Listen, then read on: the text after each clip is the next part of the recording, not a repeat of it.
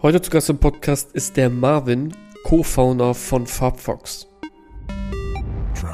Die Verantwortlichen haben auch verstanden, dass es in Zukunft Multistrategien geben muss, dass es Multi-Channel-Vertrieb gibt und dementsprechend kamen wir ins Spiel mit unserem Ansatz und haben mit unseren Mehrwerten letztendlich dort gepitcht, überzeugt und haben vor allen Dingen durch Schnelligkeitseffekte, denn dafür stehen wir auch ein. Wir machen nicht immer alles perfekt, weil bei uns ist die Devise so ein bisschen ähm, Permanent Bieter, also wir sind nie fertig, wir entwickeln uns immer weiter und wir sind vor allen Dingen schnell und probieren sehr viel in Interaktion mit dem Markt.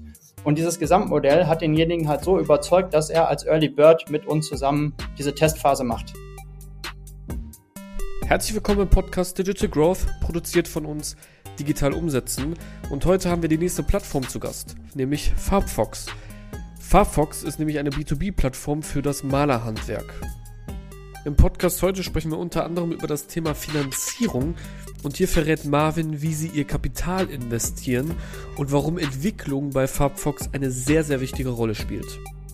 In Bezug auf User erzählt Marvin dir, ja, wie sie an Kunden aus dem Großkundenbereich gekommen sind, welche Rolle ihr Netzwerk dabei gespielt hat und was man als Unternehmen auch vor der Gründung bereits machen kann. Außerdem erfährst du, wie sie es schaffen, dass die Nutzer auch aktiv werden. Das ist nämlich, ja, wie ihr wahrscheinlich wisst, mit Abstand das Aller, Allerwichtigste. Dabei geht er auch auf die Onboarding-Prozesse von ihnen ein und erklärt, wer an dessen Ausarbeitung beteiligt war, um das Onboarding möglichst effizient zu gestalten. Jetzt hören wir direkt in die Folge rein und ich wünsche dir wie immer ganz viel Spaß beim Zuhören. Hallo Marvin, herzlich willkommen im Podcast. Danke, dass du da bist. Pascal, hi. Ich freue mich auf jeden Fall dabei zu sein und äh, ich habe riesen Spaß mit dir zu sprechen. Ja, ich freue mich sehr. Es geht heute um Farbfox, äh, euer Projekt. Und ähm, lass uns direkt einsteigen. Ich glaube, anhand des Namens, das ist halt manchmal so bei manchen Gästen, da kann man schon ein bisschen herleiten. Aber erzähl doch nochmal in eigenen Worten, was macht ihr mit Farbfox? Also Farbfox ist eine digitale Plattform für das Malerhandwerk. Das heißt, unsere Mission ist es, das analoge Malerhandwerk, was heute noch sehr, sehr stark durch analoge Strukturen auch geprägt ist, zu digitalisieren und zukunftsfähig zu machen. Und dafür mhm. stehen wir ein. Deswegen Farbfox, der schlaue Fuchs, der die Farbe hat. ja, das passt wohl dann sehr, sehr gut. Ähm, ja, lass uns einschränken. Ihr seid ein Plattformmodell. Hast du ja gerade auch schon erwähnt. Das heißt also, ähm, was kann ich konkret auf der Plattform machen? Wen finde ich dort an? Äh, connectet ihr Zielgruppen miteinander oder wie läuft das bei euch ab? Also wir haben natürlich, wie klassisch in jeder Plattformökonomie, haben wir eine Anbieterseite und eine Nachfragerseite.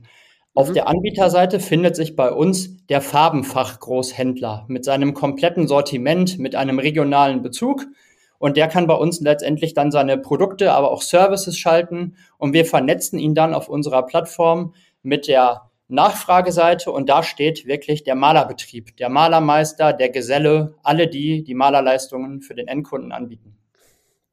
Ja, deswegen auch ganz wichtig, weshalb ich auch nachgefragt habe, ist es nicht so, als könnte ich als Endkonsument, weil ich jetzt meine Wohnung streichen möchte, ähm, auf Farbfuchs fündig werden. Richtig, ist ein reiner B2B-Marketplace.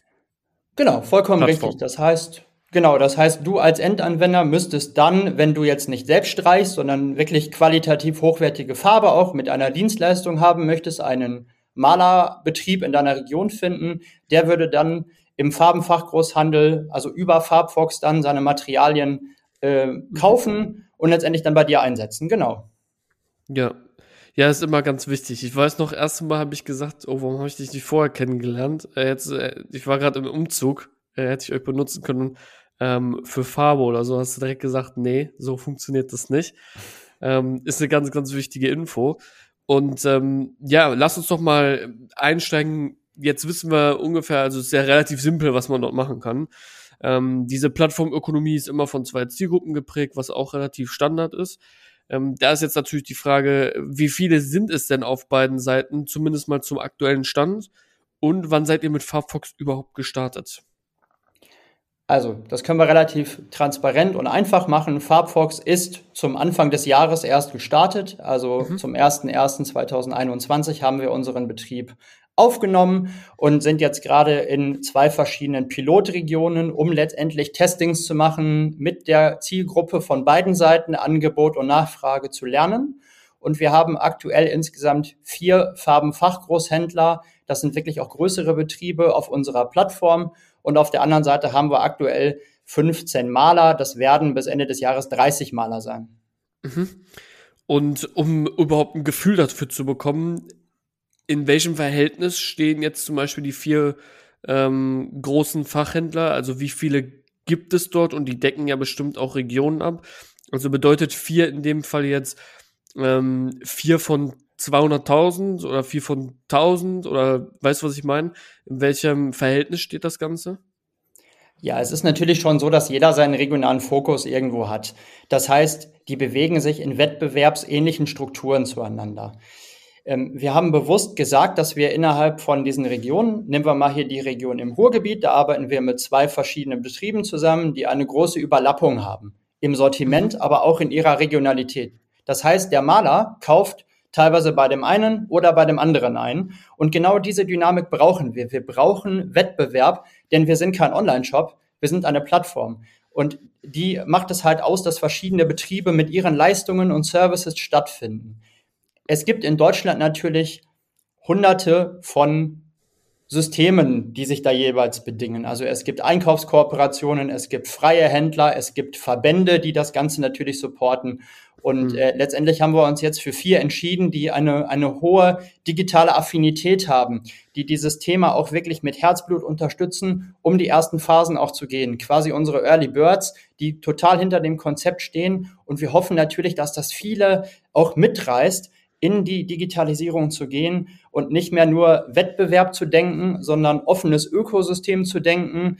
Denn der Wettbewerb von heute ist nicht der von morgen, weil Firmen wie Amazon und andere horizontale Plattformmodelle kommen in diesen Markt rein und mhm. versuchen natürlich, ihn für sich zu gewinnen. Und unser Ziel ist es, ähm, das, was heute da ist, zu erhalten, zu stärken, zu digitalisieren, damit das Malerhandwerk in der Struktur, wie es heute ist, eine Zukunft hat.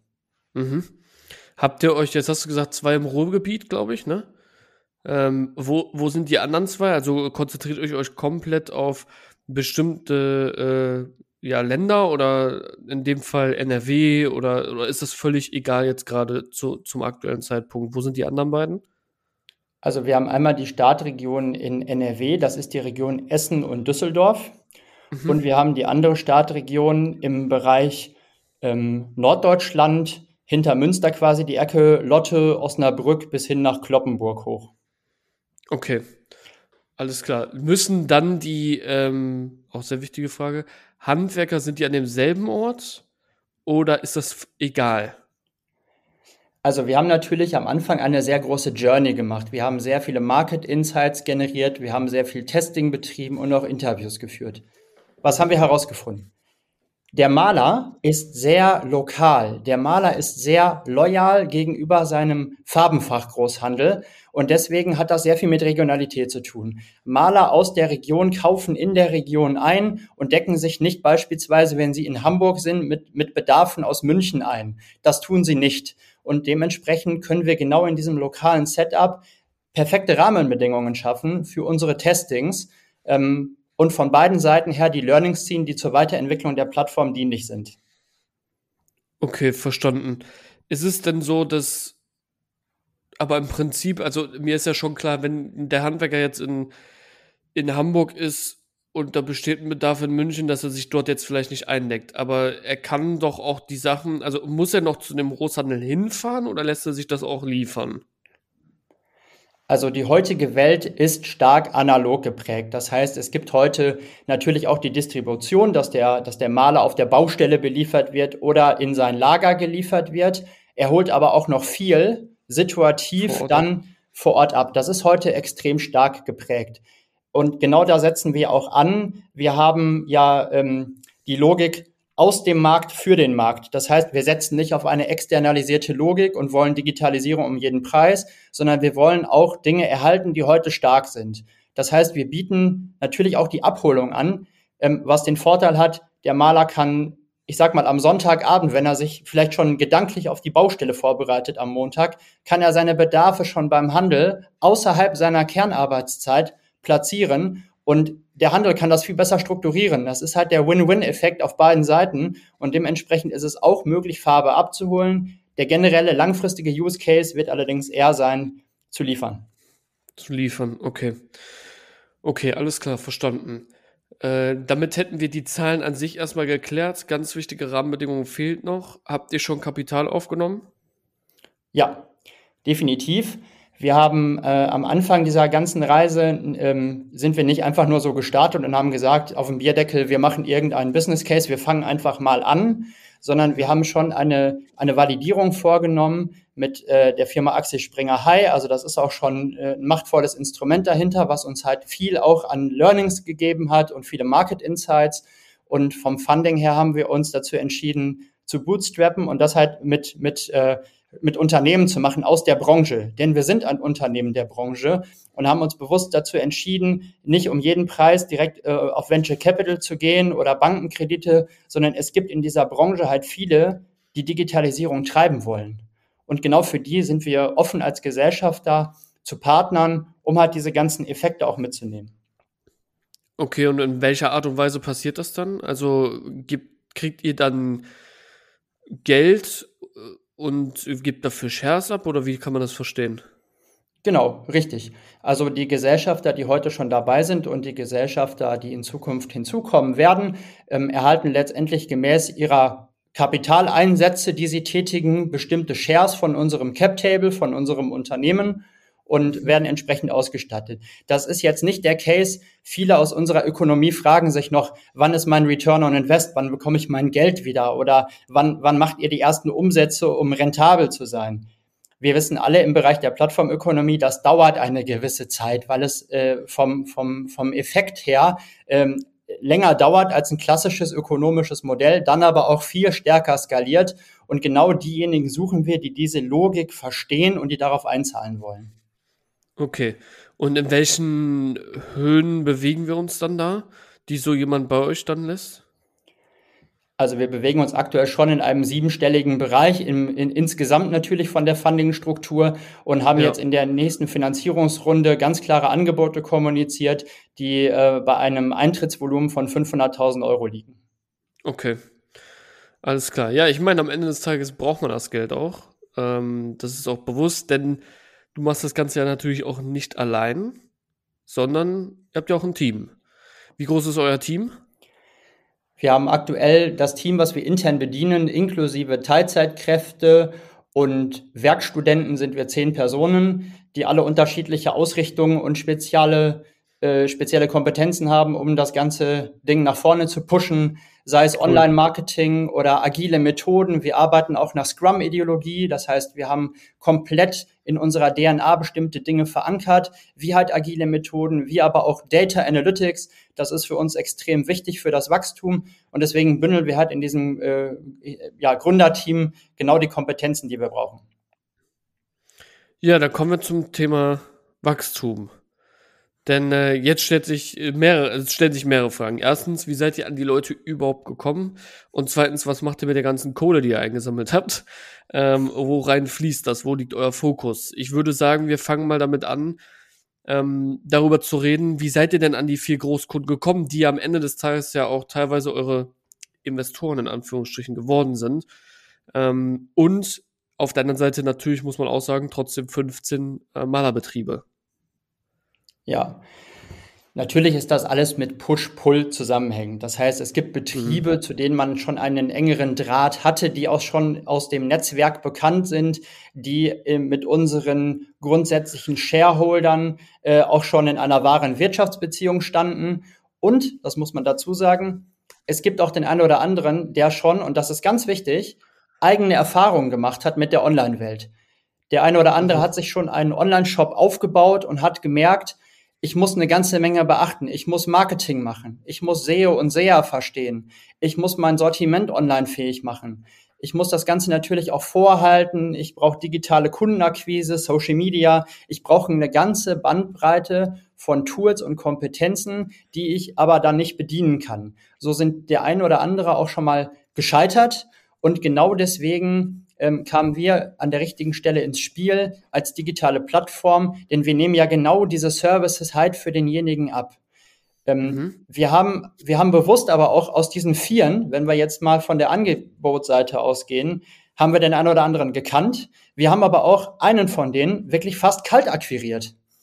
Und okay. genau das ist halt das Schöne daran, denn so konnten wir auch testen, wen hole ich wo ab, wo steht derjenige und warum macht er bei mir mit? Denn es hilft uns nicht, wenn wir jetzt nur diejenigen nehmen, die in unserem Netzwerk brutal gut aufgestellt sind und seit, seit Jahrzehnten mit uns verbündelt, sondern wir müssen Heterogenität erzeugen und genau das haben wir damit getan. Sehr, sehr spannend. Also auch, das, dass ihr jemanden dadurch kalt bekommen habt. Ist natürlich immer die Frage, wie, wie bekommt man den überhaupt kalt? Also in welcher Art und Weise, was, was ist dort passiert? Kannst du mal ein Beispiel geben? Also, jetzt hast du auch gesagt, ihr hattet schon ein gewisses Netzwerk, das heißt, man kannte ja auch schon Leute. Aber wie sieht so, wie hat der Use Case ausgesehen, wo ihr noch niemanden oder denjenigen überhaupt nicht kanntet?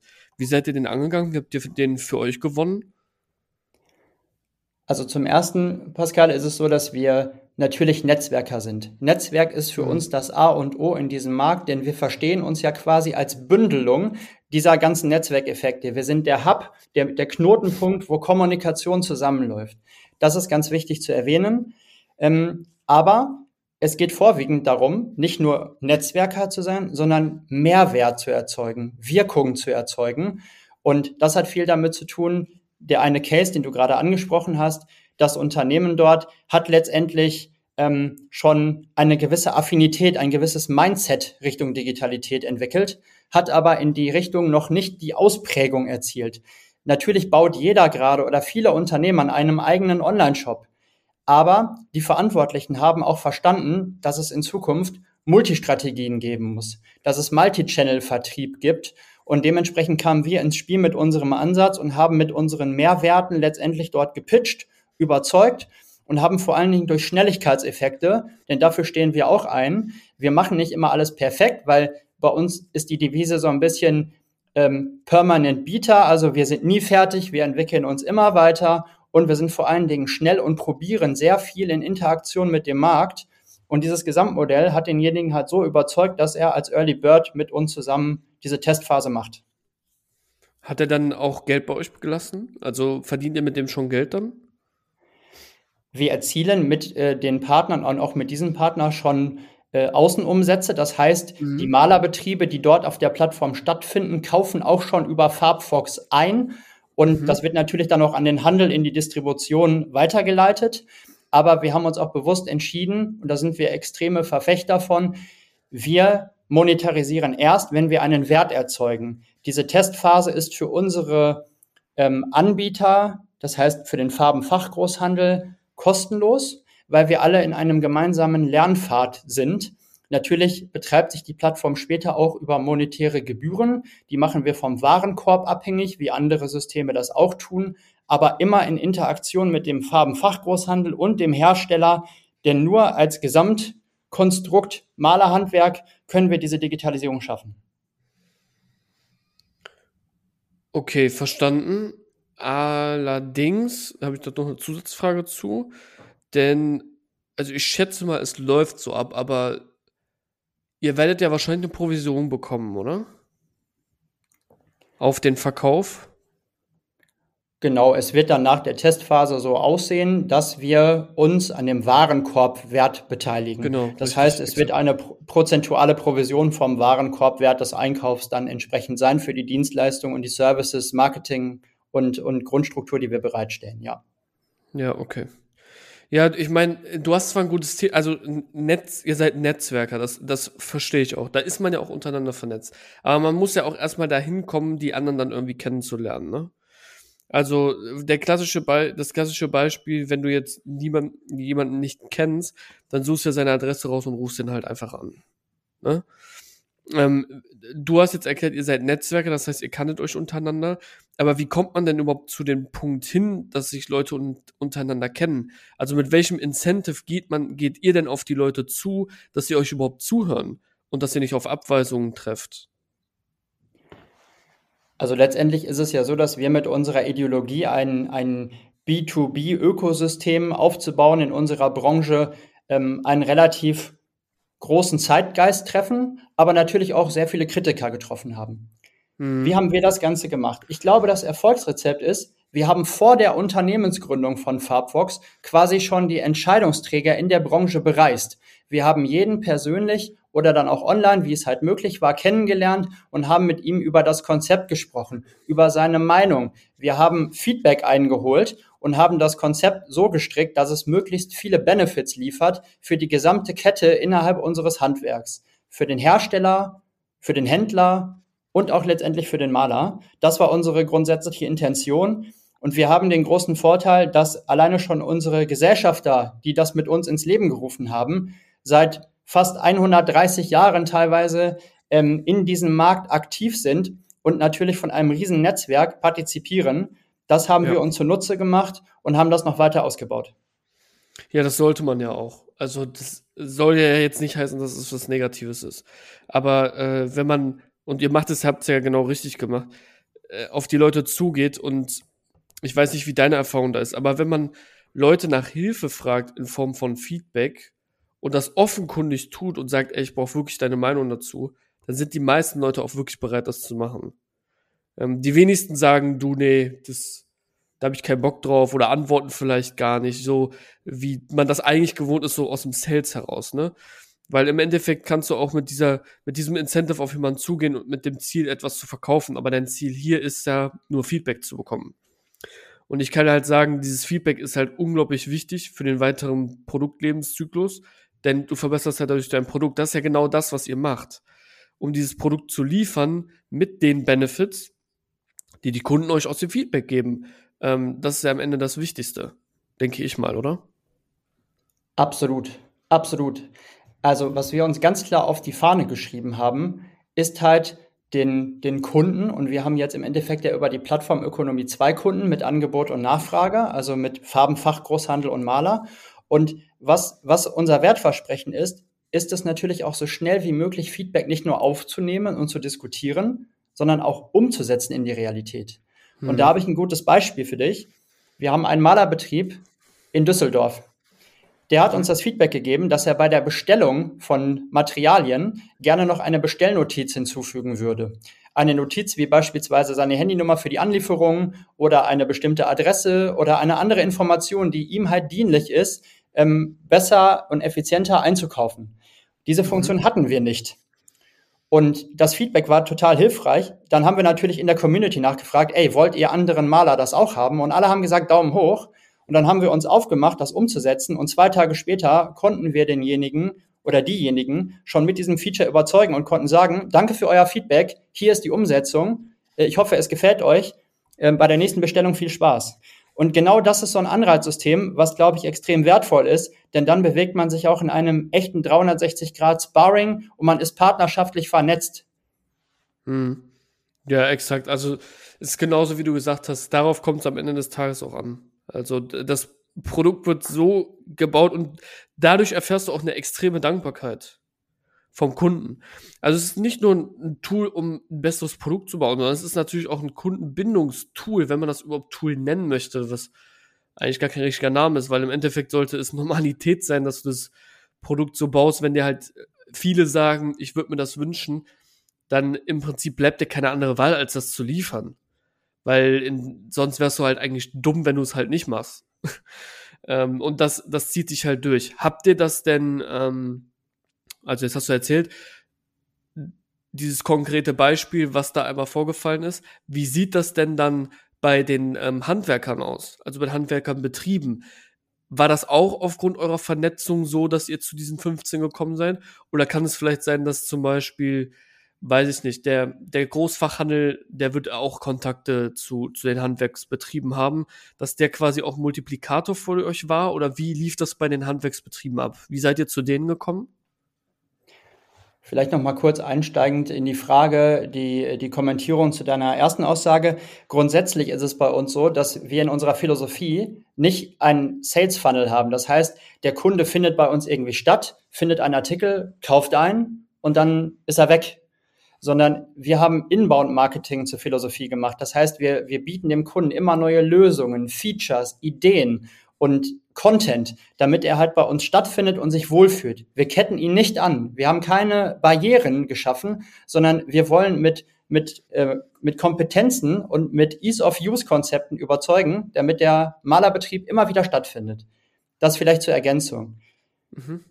Wie haben wir, wie haben wir die Maler akquiriert? Letztendlich war der große Vorteil, dass wir durch die regionale Nähe und das Netzwerk des Großhandels auch die Maler erhalten haben. Denn wir haben natürlich in der Pilotregion die Frage gestellt, ey, Farbenfachgroßhandel, schön und gut, jetzt haben wir dich drauf, wir haben dein Sortiment, du bist jetzt bei uns im Angebot sichtbar, aber wie schaffen wir es denn, auch Nachfrage zu erzeugen?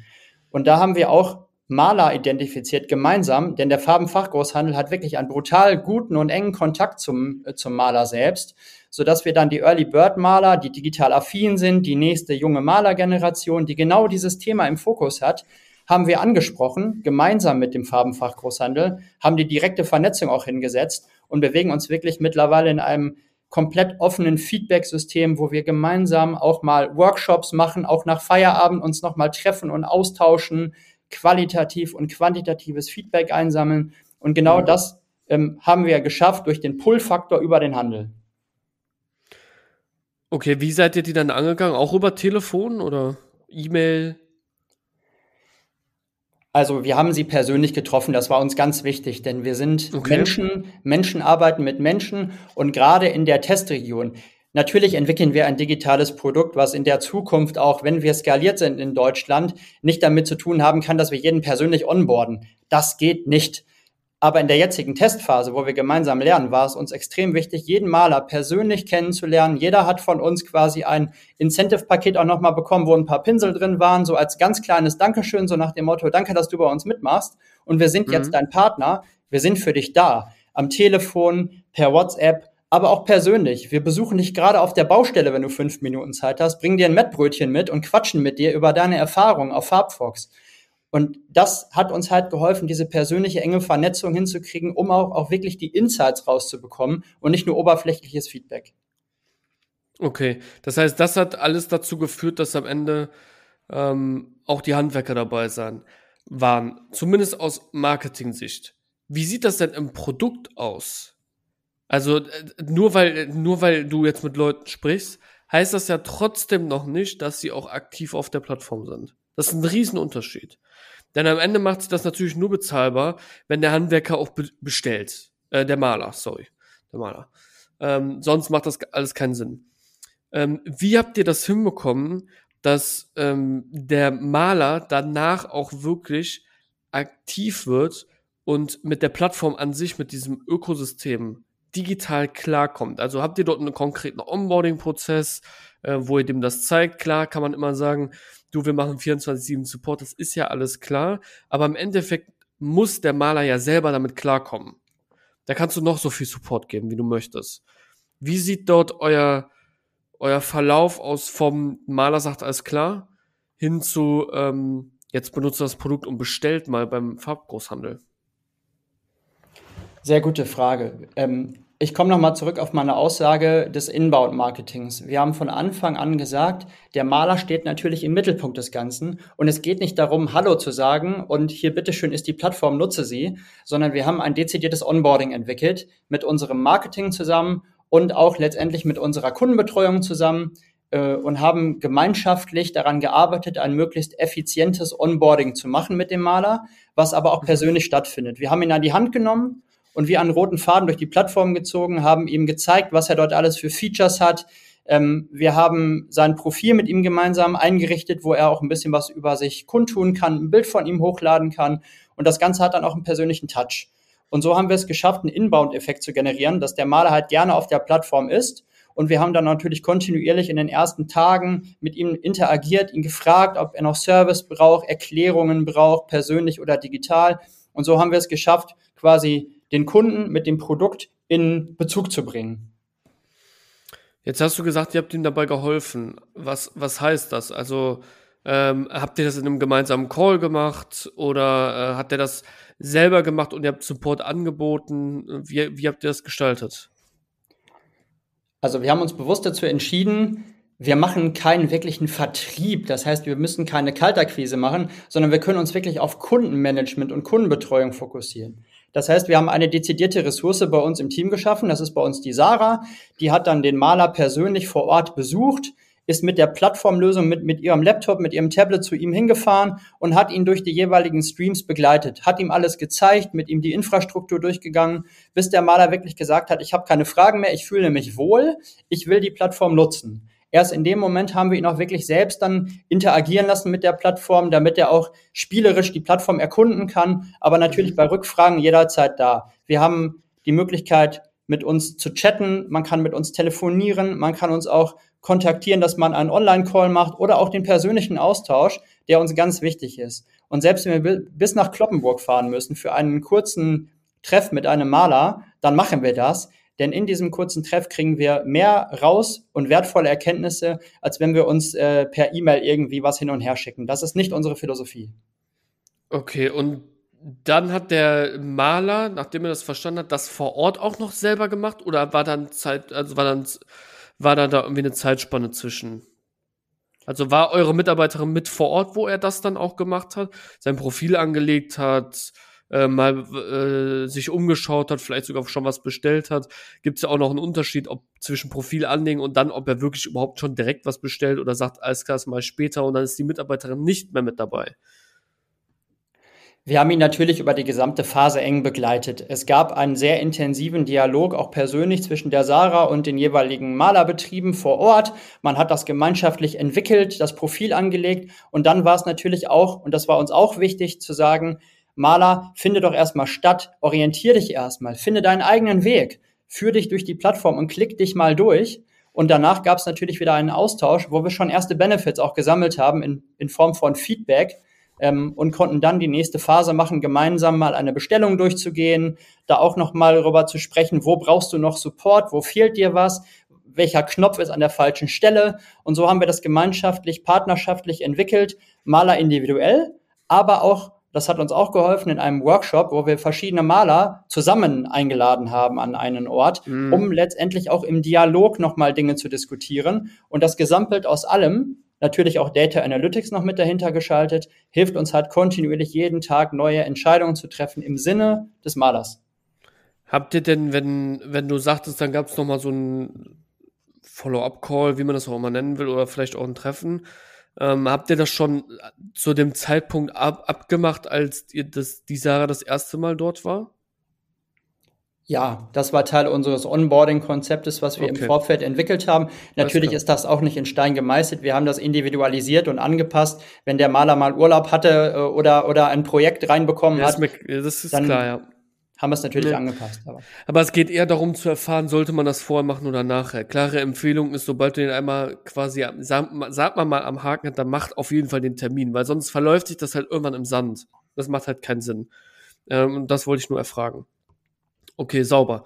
Ähm, alles klar. Das heißt also, äh, dann gab es diesen Call.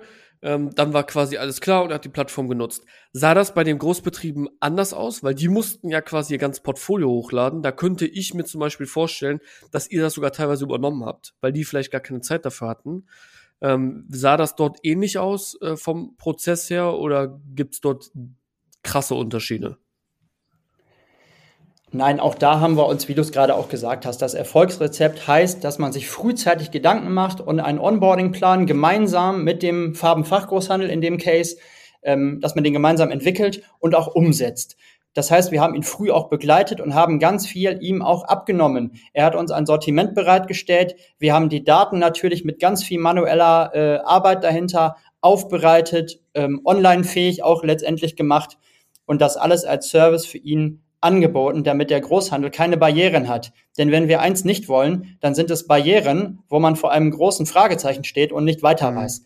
Das haben wir weggenommen, sodass sich der, der Farbenfachgroßhandel auf seine Kernkompetenz konzentrieren kann. Und das ist letztendlich Logistik, Pricing und die Kundenbetreuung, die Kundennähe. Alles andere haben wir ihm quasi im Hintergrund abgenommen. Sehr cool. Ja, es ist sehr, sehr wichtig. Also ich, vielleicht wird das in Zukunft sich vielleicht auch ändern Aber es ist wichtig, dass am Anfang, dass man das auch überhaupt macht, dass man sich bewusst ist, dass da Arbeit auf einen zukommt. Denn das Wichtigste ist, der Großhandel ist drauf. Das ist schon mal das Allerwichtigste. Denn so, sobald der einmal drauf ist, wird es so viel schwieriger und so viel komplizierter, ihn zu verlieren. Also da musst du dich schon richtig dumm anstellen ähm, und wirklich Scheiße bauen, als wenn er gar nicht drauf kommt. Ähm, das heißt also, oberste Priorität sollte immer sein, nimm alles, was du hast, in die Hand und sorg dafür, dass du die, die ersten da drauf hast. Genauso wie ihr das gemacht habt, weil das zeigt ja auch Bestätigung am Ende des Tages, was ihr jetzt gerade rausfindet. Ne? Ähm, Finde ich sehr, sehr cool. Ich würde jetzt gleich ähm, bisschen Richtung Abschluss kommen, denn ähm, warum haben wir diese Folge aufgenommen? Ich finde es ihr seid zwar am Anfang, aber ich finde es unglaublich spannend zu sehen, was ihr macht. Und ich finde es halt noch mal spannender zu sehen, was macht jemand am Anfang mit den Ressourcen, die er aktuell hat. Und was passiert vielleicht dann sechs Monate später, wenn ähm, neue Dinge geplant werden. Und ähm, deshalb wollte ich auch, dass wir so früh ist wie möglich, weil ich finde, ihr macht das sehr, sehr beispielhaft, so wie wir auch Growth Hacking sehen, betreibt ihr. Ähm, wollte ich mit dir eine Folge aufnehmen, um den Zuhörern zu zeigen, so sollte es um alles machen. Und dann sprechen wir uns in sechs Monaten wieder und reden über die letzten sechs Monate, was sich geändert hat. Was aber dann ähm, dazu führt, dass ich dir jetzt natürlich die Frage stellen werde, ihr habt eine Menge Geld eingesammelt über eure Partner etc. pp. Was steht jetzt erstens in Zukunft an und was wollt ihr mit dem Geld machen? Denn ihr wollt ja wahrscheinlich wachsen und irgendwann müsst ihr aus der Phase raustreten, nur zu testen. Ähm, und das ist nämlich dann die Basis für die zweite Folge, über die wir dann sprechen werden. Mega geil. Also erstmal, ich finde es großartig, mit dir darüber zu sprechen, auch in dieser frühen Phase, denn wir sind ja hungrig, wir sind nicht zufrieden, wir wollen Wachstum haben. Und dafür haben wir, glaube ich, ganz gute Grundlagen auch geschaffen, indem wir uns frühzeitig mit dem Markt ganz intensiv beschäftigt haben und auch, wie du es auch gesagt hast, Services und Kundennähe wirklich nicht nur in den Fokus rücken, sondern in der DNA des Unternehmens verankern. Ja. Und das ist die Voraussetzung. Was haben wir konkret vor? Wir müssen die Voraussetzung schaffen, ich sag mal, von dem Startup zu einem Scale-up zu kommen. Wir müssen deutschlandweit in der Lage sein, sowohl Händlerbetriebe als auch Malerbetriebe virtuell onzuboarden. In der jetzigen Phase haben wir mit einer Lösung gearbeitet, um erstmal die ersten Schritte zu gehen, die customized wurde. Es ist aber eine mhm. Lösung, die wir nicht so stark auf den Kundenwunsch, der uns entgegentritt, individualisieren können, dass wir parallel gerade schon dabei sind, die Plattform komplett eigenständig zu entwickeln. Das mhm. heißt, wir bauen Backend, wir bauen Frontend, wir bauen alle Interfaces, wir, wir machen alles so, dass der Maler und der Handel sich perfekt in unserer Lösung wiederfinden sollen. Dafür schaffen wir gerade die Grundlagen für das nächste Jahr, damit genau diese Phase eintreten kann. Parallel kümmern wir uns natürlich auch um Daten, denn diese ganze Branche hinkt an diesem Thema Daten, Stammdaten, Artikeldaten, die vom Hersteller kommen, denn da liegt die Wahrheit. Und diese Herausforderung haben wir gerade auch im Rahmen von einem PIM-Projekt, diese ganzen Daten halt so zu managen, dass sie an den Handel ausgespielt werden können und dass der Farbenfachgroßhandel sich nachhaltig digitalisieren kann. Das sind die beiden Haupttreiber, die wir gerade sehen und die unsere Entwicklung im nächsten Jahr natürlich brutal ankurbeln. Ja, vor allen Dingen, also es geht auch um den Skalierungseffekt, ne? Äh, der dahinter sitzt. Und wenn man sich halt jetzt mal bedenkt, ich weiß jetzt nicht, wie viele Großfachhändler es gibt. Keine Ahnung, weiß ich jetzt aus dem Kopf nicht. Wirst du halt viel, viel besser kennen als ich. Aber wenn du halt so viel Support schaffst, geht so viel Zeit drauf. Für Support brauchst du in den meisten Fällen auch sehr viele Mitarbeiter. Und irgendwann äh, kratzt du an einer Skalierung, die du nicht mehr halten kannst. Das heißt also, im besten Fall soll das natürlich so ablaufen, dass der Fachhändler und der Handwerker in den Handwerker, äh, Maler, in dem, sorry, in dem besten Fall das natürlich so einfach wie möglich selber auch machen kann, sofern er Zeit dafür hat. Oder er beschäftigt Mitarbeiter dafür. Oder was auch immer. Sofern er Zeit dafür hat. Und um dahin überhaupt zu kommen, macht ihr jetzt die Sachen, die ihr jetzt gerade genannt habt. Deswegen habe ich auch am Anfang gesagt, am Anfang ist es sehr wichtig, sich sehr um den Kunden zu kümmern, aber mit der Zeit verliert das Fokus, weil du mit der Skalierung, dafür brauchst du extrem viel Supportaufwand. Das kostet sehr viel Geld.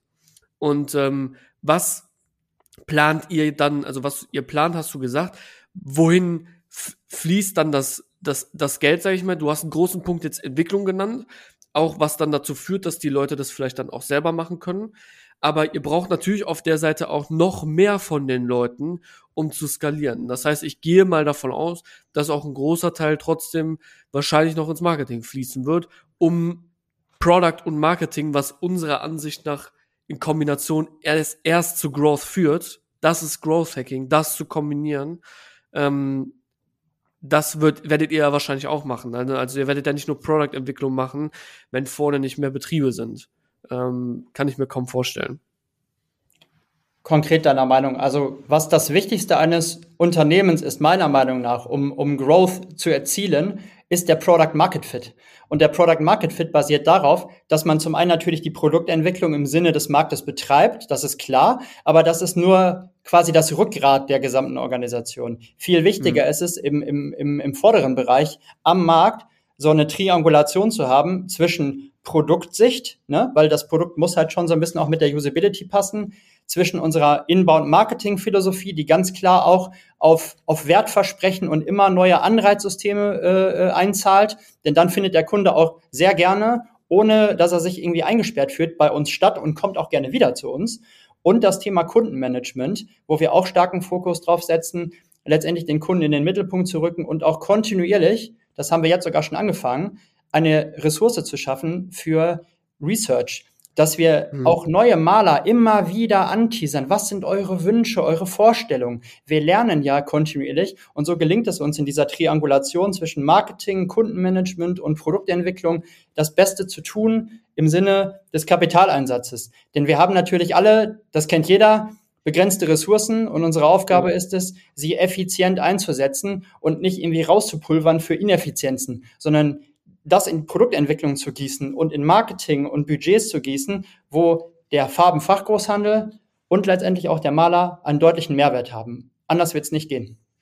Ja, exakt. So ist es auch. Denn am Ende des Tages, wenn du jetzt auch im Produkt was Neues entwickelst, und das tut er ja jetzt gerade, äh, müsst ihr das auch vorne kommunizieren. Sonst wäre es auch unnötig entwickelt.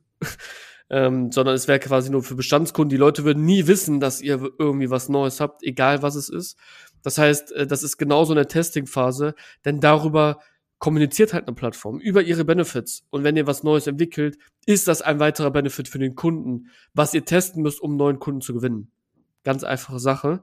Und ich finde es sehr, sehr schön. Deswegen, ähm, Marvin, es hat mich sehr gefreut, eine Folge mit dir aufzunehmen. Ich finde, ihr macht es wirklich sehr gut. Vieles von dem, was was wir für Kunden machen, was wir immer predigen in ganz vielen Podcast-Episoden, setzt ihr sehr, sehr gut um. Und ich finde, ihr seid ein sehr, sehr gutes Beispiel dafür. Und ich bin sehr gespannt auf die nächsten sechs Monate. Und wenn wir dann nochmal eine Folge aufnehmen, äh, freue ich mich jetzt schon drauf. Ich würde dir das letzte Wort lassen. Das lasse ich immer meinem Gast und würde mich schon mal verabschieden und sagen, ähm, bis zur nächsten Episode. Bis dahin, dein Pascal. Ciao. Pascal, vielen lieben Dank. Ähm, es hat mir super viel Spaß gemacht. Ich bin totaler Podcast-Fan. Also muss ich ehrlich sagen, ich höre mir die Dinger Tag und Nacht an, wenn ich Zeit habe. Und ich kann dir jetzt schon sagen, ähm, ich weiß nicht, ob wir den Erfolg haben. Das weiß niemand von uns. Aber ich kann dir sagen, dass wir dieses Ding so gut wie möglich rocken und dass wir Farbfox alle in unserem Herzen tragen und alles dafür als Unternehmer tun, das Ding groß zu machen, um Digitalität für das Malerhandwerk in der Gesamtbreite zu schaffen. Das ist unsere Mission, dafür stehen wir ein und ich freue mich auf nächstes Jahr.